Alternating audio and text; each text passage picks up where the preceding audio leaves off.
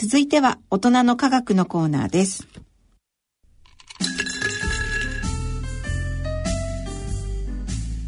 大人のための大人のラジオ。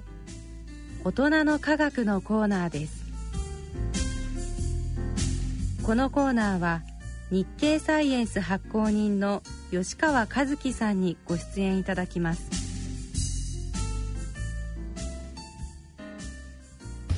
ご機嫌いかがでしょうか？慶應義塾大学大学院理工学研究科鈴田春奈です。ご機嫌いかがでしょうか？東京大学政策ビジョン研究センターの山野博子です。この番組では日経サイエンス発行人の吉川和樹さんにご出演いただき科学の話題について解説いただきます。吉川さんよろしくお願いします。よろしくお願いしますえそれではここで11月25日発売の日経サイエンス1月号の特集記事の解説からお願いします。はいえー、っとですねあの特集はですねあの、えっと、瞑想というものを取り上げてますね、うん。えっと、あの瞑想というのは、まあ、その座禅とか、あのヨガなんかにも、あの取り入れられてますけどもあの、まあ、その瞑想をやることによって、まあ、これ一種のあのそのメンタルなトレーニングということになってですね、あの心が落ち着くとか、あのストレスの解消になるとかですね。あのなんか最近はなんかアメリカとか外国でもですねあのなんかそのビジネスマンの間にですね、その瞑想をベースにしたそのメンタルなトレーニングっていうやつが注目されていて、まあ、社内の研修に使われてるとかですね。まあなんかそれやるとそのあのそのビジネスの上でも判断力が増すとかですね、あのそういうことが言われてるんですけども、まあ、まあ実際皆さんの中にも実際にこう瞑想をやってらっしゃる方もあのたくさんいらっしゃると思うんですけども。あの、まあ、今回の記事ではこの瞑想というものにですねあの、まあ、脳科学のメスを入れてですね、まあ、瞑想してる時にその、まあ、脳の状態をえーと、観察したり、うん、あのまあ、瞑想をしてする人としない人のその,、まあ、その脳の違いを見るといったこととかですね、うん、あのまあそのえっと、脳を見るといってもその最近はあの、えっと、脳が簡単に比較的あの簡単にこう見れるようになってまして、はい、えっとまあ、例えばあの40ページなんかの、えっと、写真を見るとですねかなり衝撃的な写真が。あのこれ、うん、えっと、座禅を組んでる、はい、あのまあ、お坊さんの写真なんですけれども、うん、あのまあ、頭にこうたくさん電極のようなものを、うん、あのつけて、まあ、ヘッドギアのようなものをつけてですね、うん、えーえー、と座禅を組んでるんですけどもあの、まあ、こんなふうな形であの瞑想中のその、えー、と脳の状態をですねいろいろこうコンピューターなんかの画面上にこう、えー、えー、と見れたりするようになっていて、えーとまあこんなこといろいろ調べてみたらあのいろんな新しいことが分かってきたというのがあの最初の記事なんですけどもその瞑想の脳科学というあの記事ですね。あのまあ、ここではあの瞑想と脳にまつわるいろんな研究成果が紹介されているんですけれども、えー、とその MRI っていうのありますね、はい、あれを使ってあの、えー、と実際の脳の状態を調べてみたところですね。あの、まあ、瞑想を、まあ、長期間修行していた人とですねそうでない人をこう比べてみたりするとあの、まあ、その脳のその前頭前前野っていう、まあ、あの額の裏のあたりですけども、はい、そこのあたりのその脳組織の体積がですね、あの瞑想をしている人はしていない人よりもあの実は大きくなっていたとかですね、あのまあ、この脳のこういった領域っていうのはその、えっと、人間がその注意をしたりとか注意を払ったりとかその感覚情報を処理したりとか、あのそういった役割を担っているところなんですけれどもあの、まあ、ですからまあ匂いによってはそのまあ年を取るとだんだんあの脳組織っていうのはだんだんこう、まあ、退化していくというかあの減っちゃあの体積が減減るという傾向があるんですけれどもその、ままあ、瞑想という訓練をすることによってあのそういったこう加齢年を取ることによるあのそういったあの脳組織の変化っていうようなものをですね、あの抑えられる可能性があると。いうような話とかですね、うん、いろんな話が紹介されて瞑想にも何種類もあるんですね。私は一つしか瞑想というと一つしか、あの考えたことがなかったんですけど、ね、あのえっと、ここでは、えっとまあ、仏教系の瞑想として、まあ、3つ紹介されていて、はい、えー、まあ、ここではその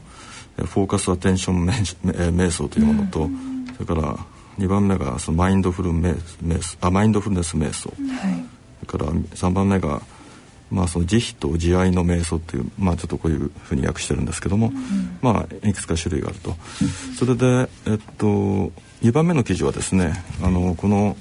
えっと、今言いましたいいろいろある中瞑想の種類の中で特にマインドフルネス瞑想というものについてあの、えっと、解説をしたものなんですね。それで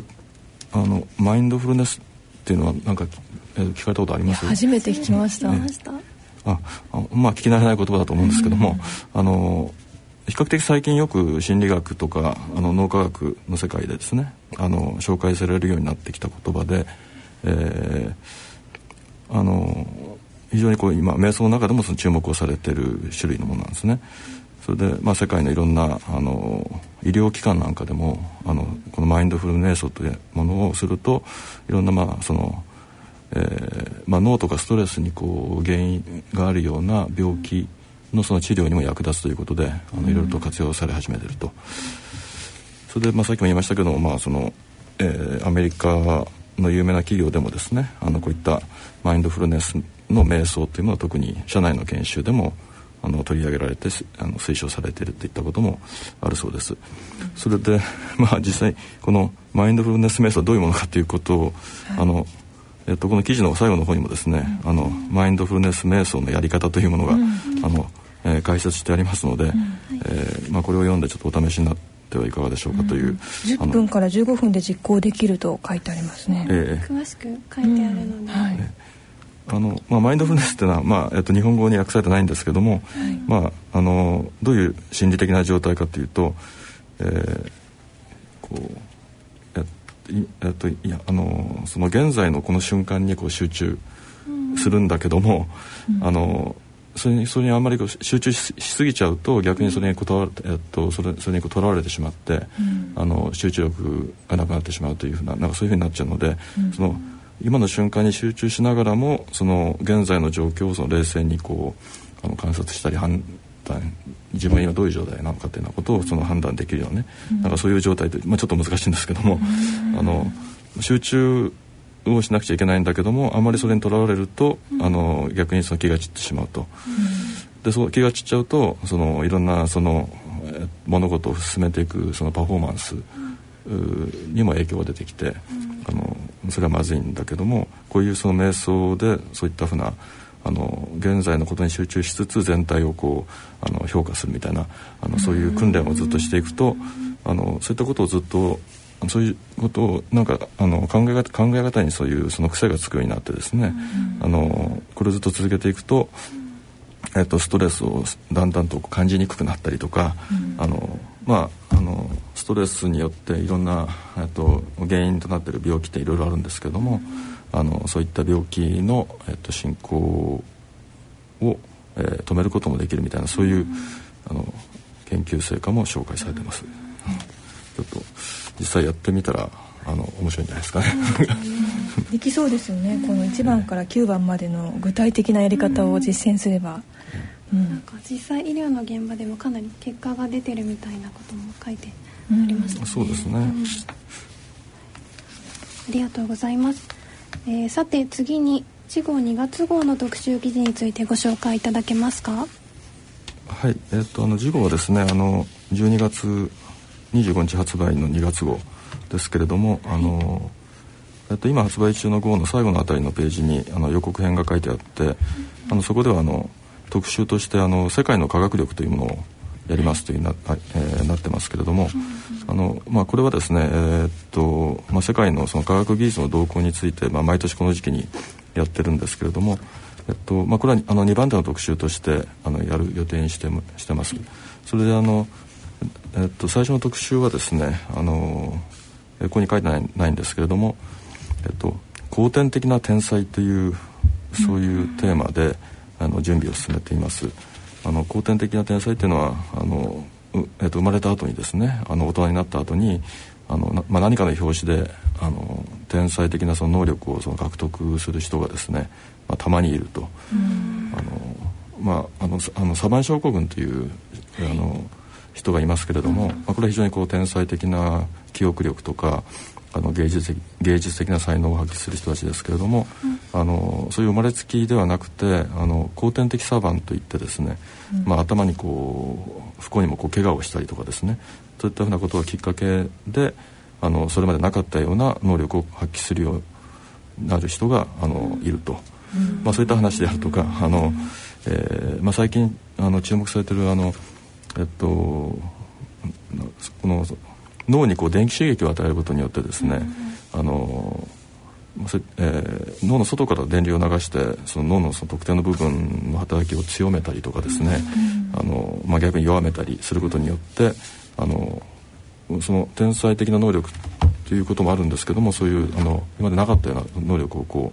うあの生み出したりできるといったふうなこともあの研究されてましてですねそういったふうな、まあ、電気刺激によるあの能力開発みたいな話、あのそういったものを合わせてあの、えっと、紹介したいと思ってます。ありがとうございます。えー、今回の放送は今年年内最後の放送になるんですけれども、はい、ちょっと今年1年振り返ってみたいと思います、うん、スタップ細胞のニュースやノーベル賞のニュースなどいろいろありましたが山野さんはどういうニュースが、えー、印象に残っていますか？そうですね。今年はもうかなり印象的なのは脳に関する記事がかなり多くて、ね、あの今の脳科学の最先端の状況を垣間見ながら、うん、あの結構私もワクワクしてたんですけど、うん、特に印象に残ってるのは記憶についての記事、はい、9月号ですね、はい、記事で、はい、その記憶がどうそのニューロンの反応と組み合わさって作られていくのか整理されていくのかという話が印象的でした。ありがとうございます。吉川さんは何か一緒に残っている記事ございますか？あそうですね。やっぱりあのの、えー、と今言われましたけども、うん、まあえー、とこの1年間通してみると半分ぐらいの記事があの物理学に関する記事で、ねはい、残り半分が、まあまあ、その脳とか心理学とかね、うん、あのそういう記事なんですね。あのまあ、僕私はそその中で言うと例えば、えっと、5月号の、はい、えっと「無意識の罠」という特集をやりましたけども、はい、あのまあこれ非常に、えー、っと無意識というものもともと無意識っていうのはね、はい、あのそのフロイトという人が心理学者が言い出した話ですけどもそれをまあ脳科学的に見ると、あのどういうことがあの今分かってきたのかといった、あの人間は意思決定を自分でしてるあのしてるつもりなんだけどもあの実はその無意識でがのうちにこうきあのえのうちにその決まってしまってるんだとかですね、うん、あのそういったふうな、まあ、非常に面白い話が多かったと思いますね。と、鈴田さんは、と、あ私もなんか今年もたくさん宇宙についてのお話が多くて特に心に残っているのは6月号のインフレーションの証拠を観測っていうので、すごくあの新しいことがまたどんどん分かってきているなっていうのですごく面白かったです、えー、そして、えー、今月103ページに、えー、毎月、えー、好評連載中の「パズルの国のアリス」っていう記事が、えー、掲載されていたんですけれどもそれが、えー、単行本になるということなんですね。そうですね。あのもう、えっと、この記事は長く連載してまして、はいうんうん、あの非常になんか難しいという、うん、あの評判もあるんですけれどもあのあえてその難しいものを中からですね、うん、えー、選んでですね、うん、あのえー、難しいパズルの本を作りました。作り作ろうとしてます。もうあのもうすぐ12月中旬に発売ですので、ね、あの、